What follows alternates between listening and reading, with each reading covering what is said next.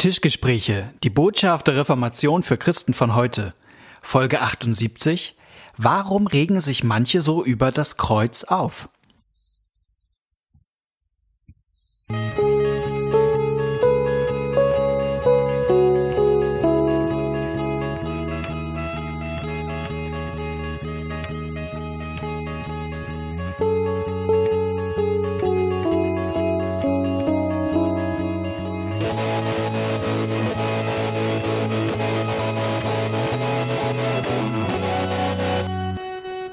Herzlich willkommen bei den Tischgesprächen.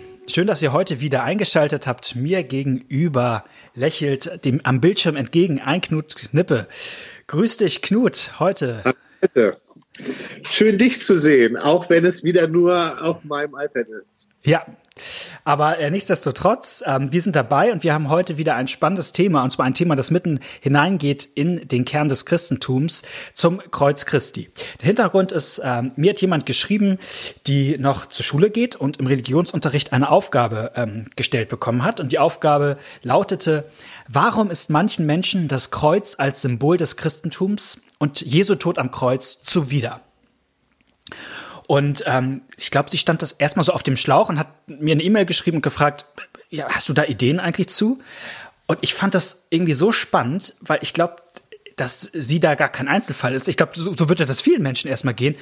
Warum kann man sich eigentlich über das Kreuz aufregen? Also da wird doch vielen erstmal, glaube ich, gar nichts einfallen. Und habe hab ich gedacht, oder wir haben entschieden, ähm, da lass uns mal eine Folge zu machen. Warum kann man sich eigentlich über das Kreuz von Jesus aufregen? Warum ist das eigentlich so ein, so ein Skandal, etwas, wo man sagt, oh, das ist mir echt zuwider, dass Jesus da am Kreuz gestorben ist? Wir finden das eine ganz spannende ähm, Frage und das ist heute unser Thema. Warum kann man sich darüber aufregen, Knut? Hast du gleich so einen so, so einen Impuls? Naja, wir, wir haben ja ein bisschen äh, vor, davor ge, wir haben ein bisschen uns ähm, vor der Folge schon ein bisschen ausgetauscht und uns sind verschiedene Punkte eingefallen, wo mhm. Leute sich aufregen. Eins ist, dass das Kreuz eben ein Symbol des Todes ist. Ja, es mhm. war ein Hinrichtungssymbol.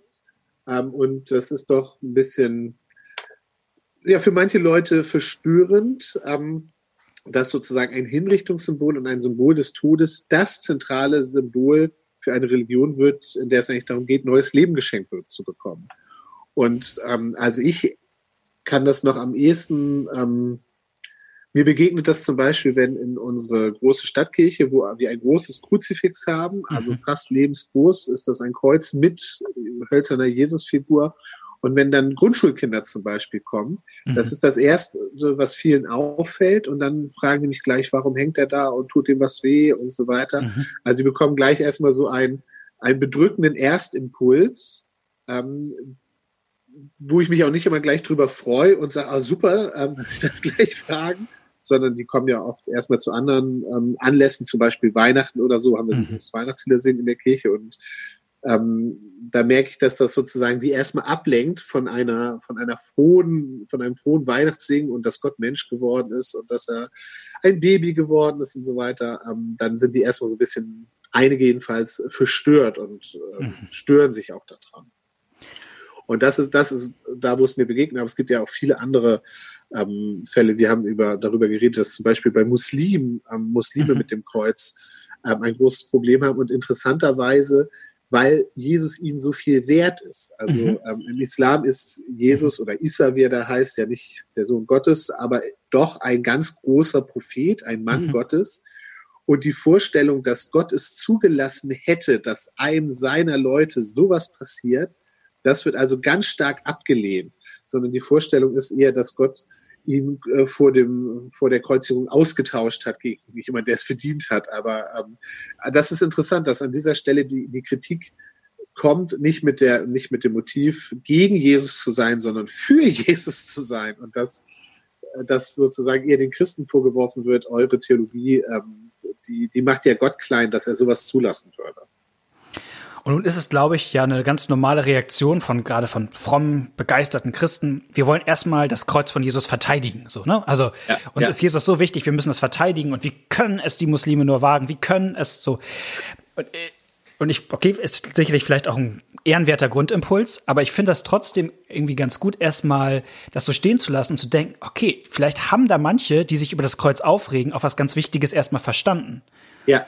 Nämlich, ja. Dass, dass man sich eigentlich über das Kreuz aus äh, aufregen kann, weil das Kreuz ja wirklich sprichwörtlich manches durchkreuzt, was wir so über Gott und uns Menschen denken. Und vielleicht ist mancher, der sich aufregt, schon auf, auf seiner Reise hin zu Gott dadurch eigentlich schon einen Schritt weiter als jemand, für den das Kreuz einfach nur ein normales Kultursymbol ist. Also, denn das haben wir ja häufig auch in unserem Land. Also ich glaube, für die allermeisten Leute, die regen sich ja nicht über das Kreuz auf. Für die ist das Kreuz einfach hübsch.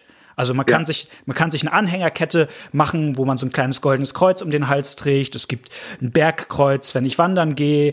Ähm, wenn ich irgendwo vielleicht in Bayern in die Amtsstube gehe, äh, darf ich jetzt inzwischen auch äh, äh, erwarten, dass da ein Kreuz, ein Kreuz an der Wand hängt und so. Also genau, es ist einfach, ähm, es gehört einfach dazu. Es ist vielleicht auch ganz schön. Es zeigt, wer, wer wir sind, dass wir irgendwie ein christliches Abendland sind oder so.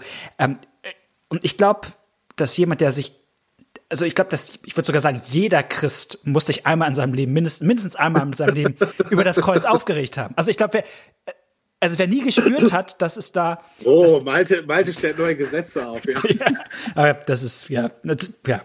Da wird es natürlich schief, ne, wenn man zur Regel macht, aber, aber du weißt, was ich damit sagen will. Ja. Also, das ist wirklich, also ich glaube, ähm, ich habe mir überlegt, was wir heute im Vergleich das wäre doch wie wenn vielleicht ein Schüler in die Schule kommen würde mit einem T-Shirt und auf dem T-Shirt wäre ein elektrischer Stuhl abgebildet, ein Vollster-Instrument. Ja. Und dann würden auch alle sagen, das geht nicht. Oder, oder ich würde, das ist bist vielleicht schräg, ich würde mit einem T-Shirt in die Schule kommen, da wäre jemand drauf, der gerade im Mittelmeer ertrinkt, abgebildet. Und dann würden alle sagen, hey, da passiert was ganz Schlimmes und du trägst ein T-Shirt mit dem, was gerade was ganz schlimm ist. Das ist unsensibel, das ist in, in jeder Hinsicht schief.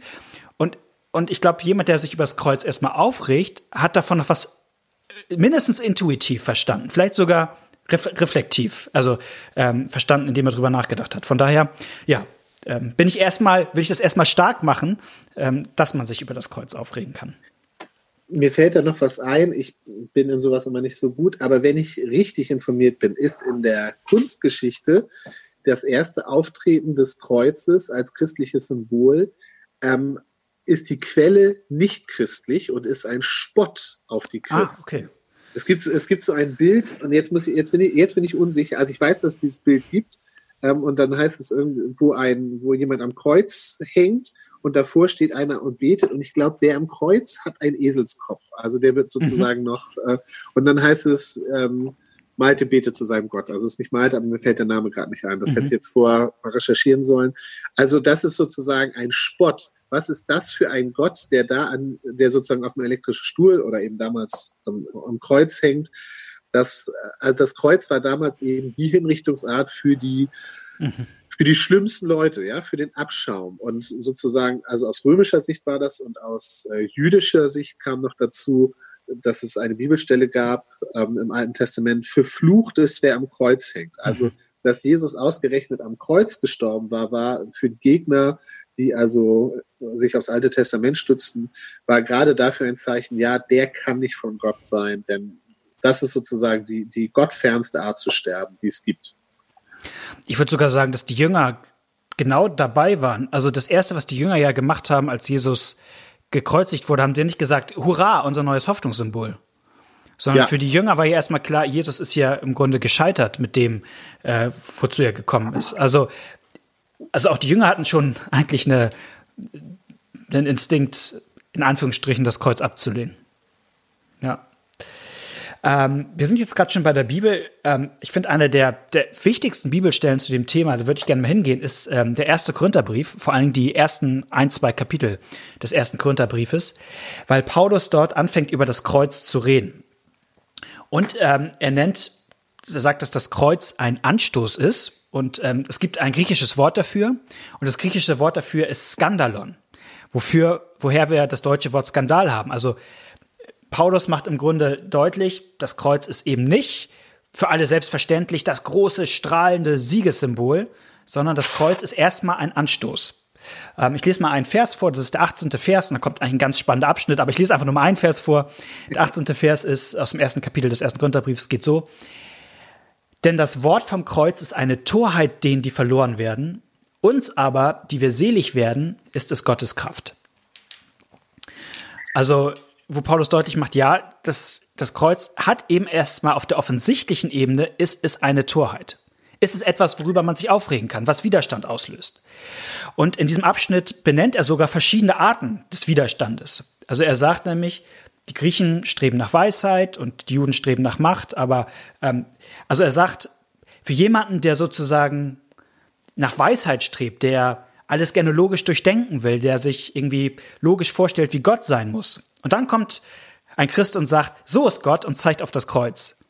Für den ist das erstmal eine, eine Beleidigung seines Denkens, weil er sagt, alles, was ich logisch über Gott weiß, ist, dass Gott allmächtig, allwissend ist. Und jetzt auf einmal zeigt sich die Allmacht Gottes in, in, in, in diesem Kreuz. Und für jemanden, der sozusagen nach Macht aus ist, der sagt, ich möchte einen Gott haben, der stark ist, also für den ist das Kreuz auch eine Beleidigung, auch, auch etwas, was Widerstand auslöst, weil er statt quasi Macht äh, präsentiert bekommt, bekommt er hier einen Gott, kommt, bekommt er hier, sag ich mal, auf den ersten Blick einen Loser-Gott präsentiert. Ja. Und niemand will, also wenn ich, wenn das Entscheidende in meinem Leben Stärke ist, will ich keinen Loser-Gott haben. Wenn ich, wenn ich im, im Bild, um ein Bild zu benutzen, wenn mir wichtig ist, auf der Siegerseite zu stehen, dann möchte ich in die Schule gehen mit einem Bayern München Trikot. Also ich möchte, ja, gut. ich möchte auf der, gut, auf der guten Seite stehen. Und als Hamburger bin ich eigentlich HSV-Fan, aber man, man will nicht ein Loser, ein Loser-Typ äh, eigentlich sein. Deswegen bleibt das HSV-Trikot dann im Schrank. Und, und das Kreuz ist natürlich, ich identifiziere mich erstmal mit einer Niederlage. Auch wenn ja. Gott diese Niederlage, das wissen wir theologisch natürlich, in einen Sieg verwandelt, aber es ist erstmal auf den ersten Blick mindestens eine Niederlage. Also ich, ähm, du hast dich ja jetzt auf einen Vers beschränkt. Ich finde es an der Stelle tatsächlich noch hilfreich, da kurz weiterzulesen, mhm. weil ähm, Paulus das an der Stelle noch mit den zwei ähm, stärksten religiösen Gruppen ähm, in Kontrast setzt, die er damals hat, nämlich mhm. einmal mit den Griechen. Und er sagt, und die Griechen, die streben nach Weisheit, ja, und das die, die würden sagen, der, der Gott, der am meisten Weisheit verkörpert, der am meisten Weisheit zeigt, ja, das muss der beste Gott sein. Also die hatten ja, ja mehrere zur Auswahl. Ähm, und er sagt ja, und für die ist das Kreuz eine Dummheit. Ja, das mhm. entspricht überhaupt nicht dem, äh, überhaupt nicht dem Suchimpuls oder es entspricht überhaupt nicht den Wertmaßstäben dieser anerkannten, wichtigen Gruppe.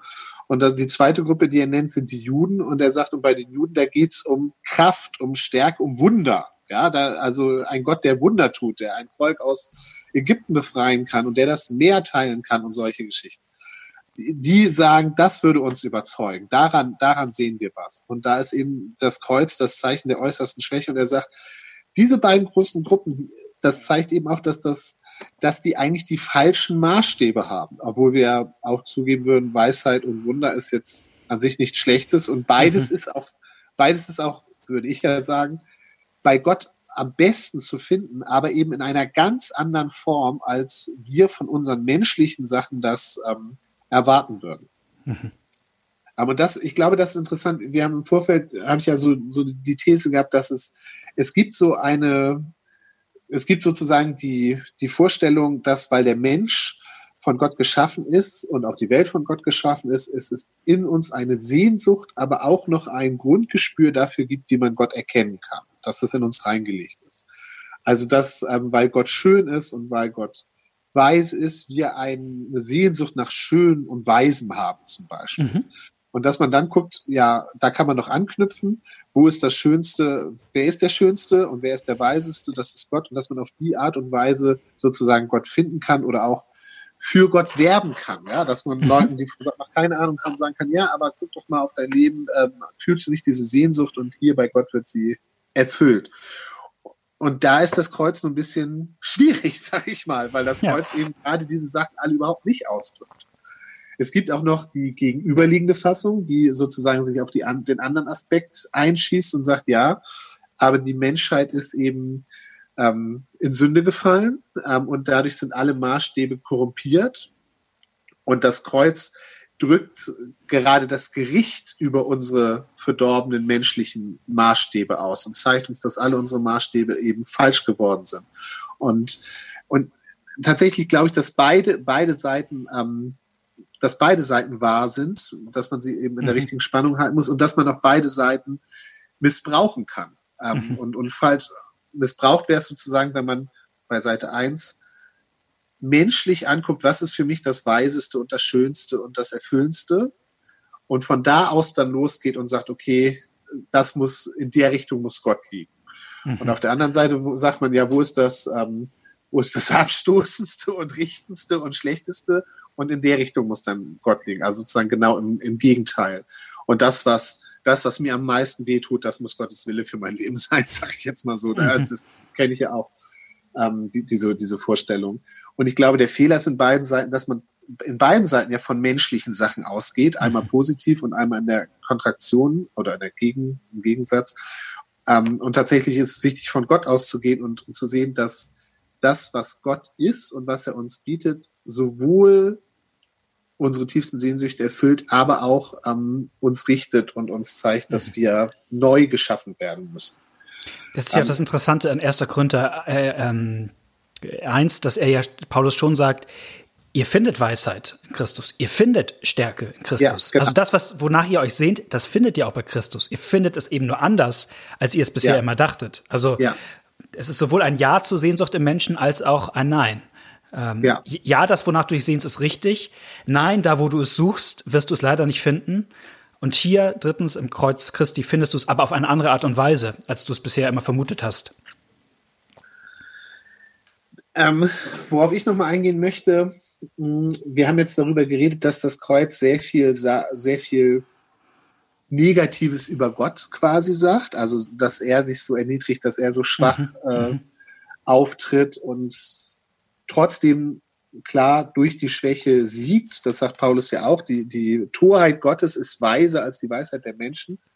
Ähm, aber ich finde auch nochmal interessant, was, ähm, was sozusagen diese, dieses Negative auch über uns aussagt. Ja, mhm. also das Kreuz ist ja auch ein Gericht über uns. Es ist ein Gericht zum Beispiel über das ähm, damalige Rechtssystem. Ja, Jesus ist verurteilt worden ähm, nach römischem Recht. Das war nach damaligem Verständnis das hochentwickelste menschliche Recht. Da waren die Römer ganz stolz drauf, dass sie das äh, so hatten.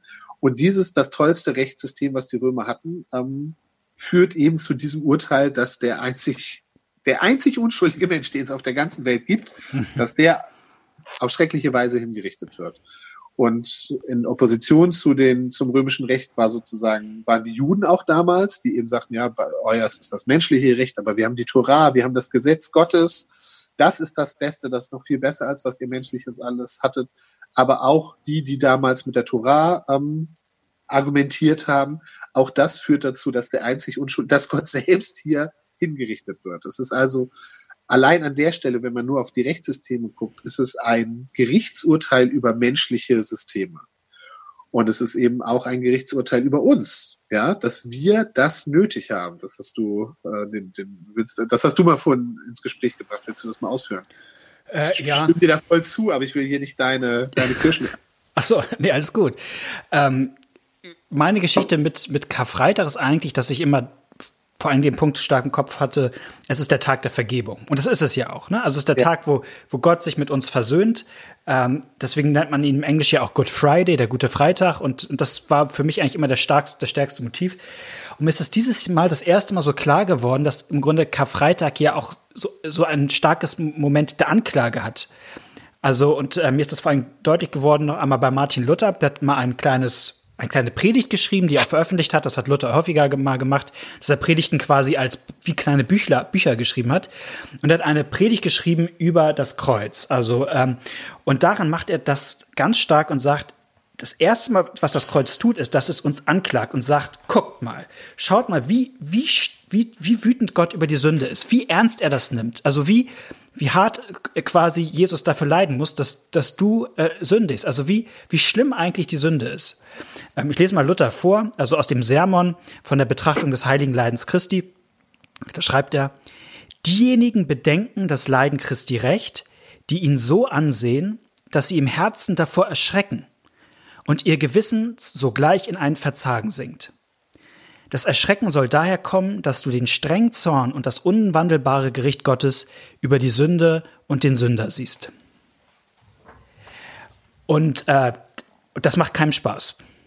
Nee. Also äh, das löst Widerstand aus. Also ich muss im Grunde ja erkennen, äh, äh, was ich getan habe. Es gibt so ein, gibt so ein altes, echt krasses ähm, Kirchenlied Äh, das heißt, um Mensch beweiden dein Sünden groß. Das hat Bach mal ganz berühmt bearbeitet. Und es endet damit, das ist ein Text, er hat überhaupt gar keine gute Botschaft. Der Text äh, endet mit, O Menschenkind, betracht das Recht, wie Gottes Zorn die Sünde schlägt, tu dich davor bewahren. Also es ist quasi, ja. es hat auch, auch was mit dem, hör auf zu sündigen. Es ist auch was, ein Bußaufruf, ne? Also sieh, wie ernst es ist. Und das, und diese Anklage, die darin mitschwingt, ähm, die, die ist ja, dass man die erstmal von sich stößen will, äh, das ist, glaube ich, was erstmal was ganz Menschliches. Also zumindest liegt es sehr in der Natur des alten Adams. Ja, und das ist auch was, was mir ähm, immer wieder auffällt, wie wenig die Leute eigentlich nicht nur ne, keiner will gern Gericht haben, das ist, das, nee. das kann man auch niemand vorwerfen. Nee, und, und, nee, ich würde sagen, in dem Moment, wo man es haben will, ähm, da läuft auch was schief. Also äh, dann würde ich sagen, okay, also außer für die anderen natürlich, ne? Da will er. Ja, ja, ja. Aber für sich selber will niemand Gericht haben, das ist auch äh, klar. Aber was ich eben auch interessant finde, das führt auch oft dazu, dass niemand, also oder sehr wenig Leute wollen auch Vergebung haben. Weil Vergebung haben würde heißen, dass ich dem erstmal zustimme, dass ich Vergebung brauche. Mhm. Ähm, und mir fällt auf, auch, auch unter Christen ist es doch ähm, eher also dazu, darüber zu reden, dass Jesus vergibt, ist super. Das kann man auch den anderen erzählen, die es brauchen. Aber das selber für sich in Anspruch zu nehmen, das ist tatsächlich noch mal was anderes und äh, nicht selbstverständlich, sage ich jetzt mal so, weil ich dann eben zugeben müsste, dieses Gericht trifft mich auch. Und, und dabei ist es, glaube ich, so wichtig, diese beiden Sachen zusammenzusehen. Ähm, mhm. Ich kann ja kein, ich kann keine Vergebung haben, wenn ich nicht äh, sozusagen bevor ich schuldig geworden bin. Und tatsächlich wäre das, ähm, wäre das auch mein, mein Zugang jetzt zu jemand, der sagt, dass ihm das Kreuz ab, abstößt oder so. Also ich habe darüber nachgedacht, dass ich ja auch, wenn, wenn Kinder, da habe ich ja erzählt, aus der Grundschule kommen und mhm. erstmal sagen, oh, warum hängt er da? Dass ich dann erstmal sage, ja, aber er ist auch wieder auferstanden und sehr schnell sozusagen in die nächste Stufe gehe und sie eigentlich ablenke von dem, was, ähm, was, so, was sie sozusagen gerade ähm, irritiert. Und das finde ich auch in Ordnung. Ich würde es auch sehr verstörend finden, jetzt dem Kind zu sagen, ja, und der hängt da wegen dir, so mhm. weißt du, und du bist ja. schuld. Das äh, wäre überhaupt nicht das. Aber trotzdem, wenn ich darüber nachdenken würde und denken würde, ja, wenn es mal einen ähm, Kontext gibt, wo ich denken würde, so, jetzt geht es mal ums Kreuz und nicht um Weihnachten, wie würde ich versuchen, das zu vermitteln, dann würde ich sagen, ja, und weißt du was, der hängt da, obwohl er da gar nicht hängen müsste. Eigentlich müsste ich da hängen. Ähm, da, der, der nimmt eine Strafe auf sich, die er nicht verdient hat für jemand anders. Und ich glaube, wenn man das sieht, dass es nämlich, mhm. dass das Kreuz beides ist. Es ist das Gericht, Eben. aber es ist auch, dass jemand anders kommt und dieses Gericht für mich trägt, weil er mich lieb hat. Dann ist sozusagen in dem gleichen Symbol beides drinne.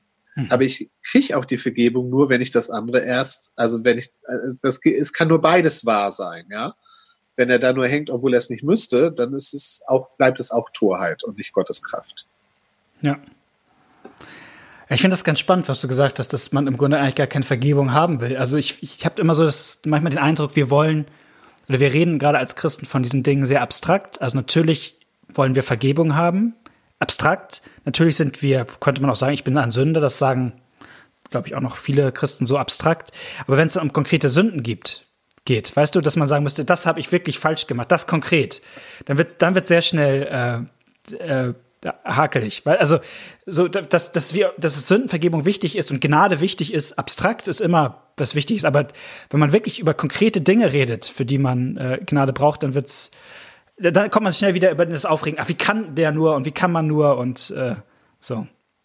Ja, wobei ich das auch umgekehrt kenne. Also mir hat mal jemand gesagt, Knut, ich finde das nicht gut, dass du sagst, dass wir, dass du immer sagst, dass wir Sünder sind. Also ich, ich bin kein Sünder. Sünder sind so die Mörder und, und Kinderschänder und so. Also ich bin kein, ich sündige zwar, aber ich bin kein Sünder. so, weißt du, also ich bin nicht perfekt, aber das sind ja die anderen auch nicht. ähm, Genau, aber dieses tatsächlich sich als vergebungsbedürftigen Menschen ähm, zu sehen und sich daran zu freuen, denn es ist eigentlich, eigentlich ist es eine Entlastung und eine Befreiung, dass ich sozusagen mich selber nicht mhm. ähm, rechtfertigen muss und, und nicht rechtfertigen kann. Aber ich, ich ähm, ich musste auch immer an dieses T-Shirt denken, was ich mir unbedingt, das wollte ich mir mal kaufen, habe es nicht gemacht und jetzt gibt es den Shop nicht mehr. Ich habe mal so ein T-Shirt gesehen, Jesus is for Losers. Ja, mhm. ein christliches T-Shirt. Das fand ich super. Aber man kann sich mal vorstellen, wenn man dieses T-Shirt anzieht und damit auf ein christliches Konzert geht, wie viele Leute dieses T-Shirt für ein antichristliches T-Shirt halten würden. Ja, also als Angriff, auf, als Angriff auf die Christen. Aber das ist aus einem christlichen Shop, so ist es nicht gemeint, sondern es ist, ja, Jesus ist für mich, ich bin ein Verlierer, aber Jesus ist für mich gekommen macht mich zum Gewinner. Jesus ist für die, die es alleine nicht hinkriegen. Aber dieses T-Shirt, wie viel, kann sich ja jeder Hörer mal fragen, was das in ihm auslöst, wenn er so ein T-Shirt sehen würde. Was ähm, ein Jesus-Rühm-T-Shirt ist, aber eben nicht ein Christen-Rühm-T-Shirt, äh, nicht ein Knut-Rühm-T-Shirt, wenn ich das trage. Nee, Nee, und genau, und du hast gesagt, und das, das ist auf einer, auf einer zweiten Ebene wird es dann entlastend, weil ich im Grunde selber nicht, ich muss gar nicht gut sein. Ja. Also ich, ich, ich, kann, ich kann das Projekt ähm, perfekte Selbstverwirklichung einfach aufgeben. Also ich das klingt jetzt alles immer leichter gesagt als getan. Also ich glaube am Ende tatsächlich äh, ist es auch was, was der Heilige Geist ja nur schenkt, also nur schenken kann, dass, dass ich äh, dazu kommen kann, in dem Kreuz mehr als einen Skandal zu sehen. Und das ist ja auch das, was, was Paulus im ersten Gründerbrief sagt. Also ähm, ich kann, ich kann auch niemanden argumentativ, also ich kann das zwar irgendwie erklären, warum für mich das Kreuz doch was Schönes ist, obwohl es auf den ersten Blick ein Skandal und Anstoß ist, aber ich, ich, ich kann da niemanden je kom äh, komplett hinzuargumentieren und sagen, siehst du, und jetzt musst du doch verstehen, dass das Kreuz für dich, sondern ähm, es bleibt auch ähm, Geschenk des Heiligen Geistes, dass er irgendwie einem schenkt zu sagen, ja,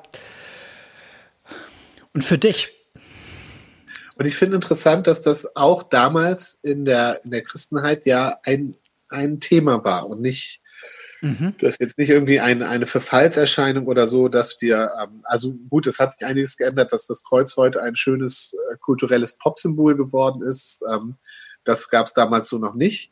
Aber diese, dieser Anstoß, der ist ja auch damals in den Gemeinden drin gewesen. Wir haben ersten Korinther schon erwähnt, aber mir ist ähm, auch nochmal vor der Folge eingefallen, ähm, im Galaterbrief, wo, wo mhm. Paulus ja auch mit anderen Predigern sich kritisch auseinandersetzt, die immer noch sagen, ja, nee, du musst, du musst das Gesetz äh, befolgen, um dich damit zu perfektionieren. Da sagt er in äh, Galater 5 ist das, sagt er, ähm, wenn das funktionieren würde, dass man sich doch selber, äh, zum Beispiel durch die Beschneidung, das ist das Beispiel, was er nennt, damit Gott wohlgefällig machen könnte, dann wäre das Ärgernis des Kreuzes aufgehoben. Und das ist für ihn sozusagen ein Zeichen, dass es in die falsche Richtung geht.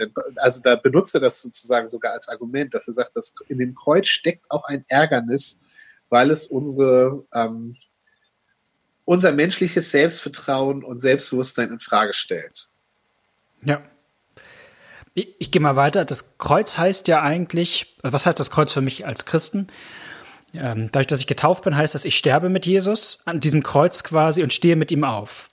Und, und, und christliches Leben heißt immer wieder, dahin zurückzukehren. Martin Luther sagt ja mal, wir sollen sozusagen täglich ähm, äh, wieder sozusagen dahin zurückkehren und mit Christus ähm, sterben und mit Christus auferstehen. Und das ist ja erstmal etwas, was nicht immer Freude äh, bereitet. Und von daher ist es, glaube ich, auch so, so ein Impuls manchmal von uns Christen völlig ganz nachvollziehbar zu sagen, okay, den Schritt habe ich jetzt hinter mir jetzt, jetzt ist, bin ich in der Phase geistliches Wachstum und jetzt äh, orientiere ich mich sozusagen an, an, an Gottes Plan für mein Leben. Aber sozusagen mit Christus sterben, mit Christus auferstehen, das war schmerzhaft, das habe ich jetzt einem hinter mir mich gebracht. Äh, jetzt sind andere Themen dran. So. Und, und da finde ich, das wäre ja genauso ein Kontext, wo das ähm, Paulus-Zitat gut hinpasst. Also äh, zu ja. sagen, ähm, es bleibt uns auch als Christen ein, ein, ein Ärgernis. So, auch dem alten Adam. Vielleicht eine letzte Frage. Wenn jemand sich kommt zu dir in den, in den Gottesdienst, war noch nie beim Gottesdienst da und hinterher sagt er, also das mit dem Kreuz von Jesus, das ist da, fängt an, sich drüber aufzuregen. Und wie, wie kann man nur? Wie würdest du ihm kurz im Grunde nahelegen, warum das Kreuz für dich ähm, doch äh, wichtig ist? Tja, da hätte ich mich mal drauf vorbereiten sollen. Also tatsächlich, glaube ich, würde ich ähm, versuchen darauf einzusteigen, dass das der Punkt ist, wo Gott am größten seine Liebe zu mir zeigt, weil er an der Stelle ähm, sich um meinetwillen so sehr erniedrigt, wie ich das nicht mal von ihm erwarten würde. Ähm, dass er an der Stelle für mich, aber auch für andere. Ich würde mich, ich würde mich da schon sehr stark mit reinnehmen, weil ich glaube, das ist die einzige, also einmal, weil es stimmt und auch, weil es die einzige Möglichkeit ist, dass jemand anders einen Zugang dazu kriegen kann, dass mhm. es auch für ihn ist, aber würde schon sagen, dass es auch eine weltweite Sache ist, dass Gott an dieser Stelle kommt und sagt, dass er die Schuld der Welt, dass er der so begegnet, dass er sie nicht ähm, richtet, sondern dass er sie auf sich nimmt. Und dass das sozusagen mir, dass, dass das so groß ist, dass ich selber immer wieder daran ähm, darüber stolper und das kaum begreifen kann, dass das so der stärkste Punkt ist. Dass das dass die Liebe Gottes, die Hingabe Gottes, das für jemand anders, der es absolut nicht verdient hat, eintreten, dafür ist das Kreuz das Symbol. Vielen Dank. Ich würde sagen, das nehmen wir als Schlusswort. Und Danke danken euch, dass ihr heute wieder mit dabei wart. Ähm, vielleicht hat das ähm, den einen oder anderen Gedankenanstoß gegeben. Uns würde das freuen. Uns würde uns auch freuen, wenn ihr in zwei Wochen wieder mit dabei seid. Schreibt uns bis dahin gerne an E-Mail tischgespräche.gmx.net, Tischgespräche mit der E, mit euren Anmerkungen zu dieser Folge oder auch mit anderen Themen, wo ihr sagt, das wäre doch mal spannend, darüber eine, ein kleines Tischgespräch zu hören. In dem Sinne, wir wünschen euch eine gute Zeit äh, und noch frohe Pfingsten davon wünschen, oder? Ja, naja, das kommt ja nächste Woche, ne? Ah, also, nee. ja. Frohes Trinitatisfest. Darüber hätten wir auch eine Folge machen können. Ah, also, genau. Gut. Frohes Trinitatisfest nachträglich. Bis dann. Tschüss. Tschüss. Alexamenos heißt der Typ für die Show Notes.